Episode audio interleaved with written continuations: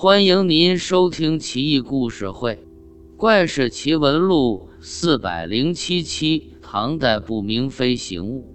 唐穆宗李恒长庆年间，那年中秋节，有人在郊外赏月，忽见树林上空一片光亮，十分耀眼。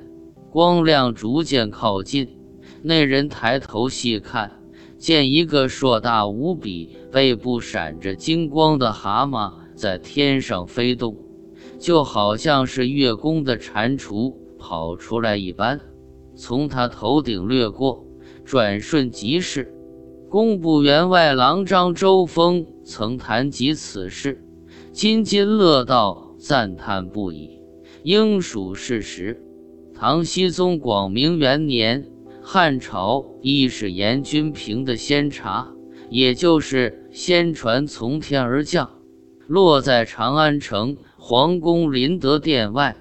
仙茶长约五十余丈，通体像是铜铁铸成，浑然天成，坚固无比。宰相李德裕弄来一截树枝，在仙茶上虔诚地画上老子的道像。一是崇敬之意，仙茶飞来飞去，往返数次，在空中盘旋往复，发出机械清雅的声响，很是刺耳。朝中百官多有人见到，惊叹不已。后来仙茶飞走，就再没飞回来，多么像高科技飞行器呀！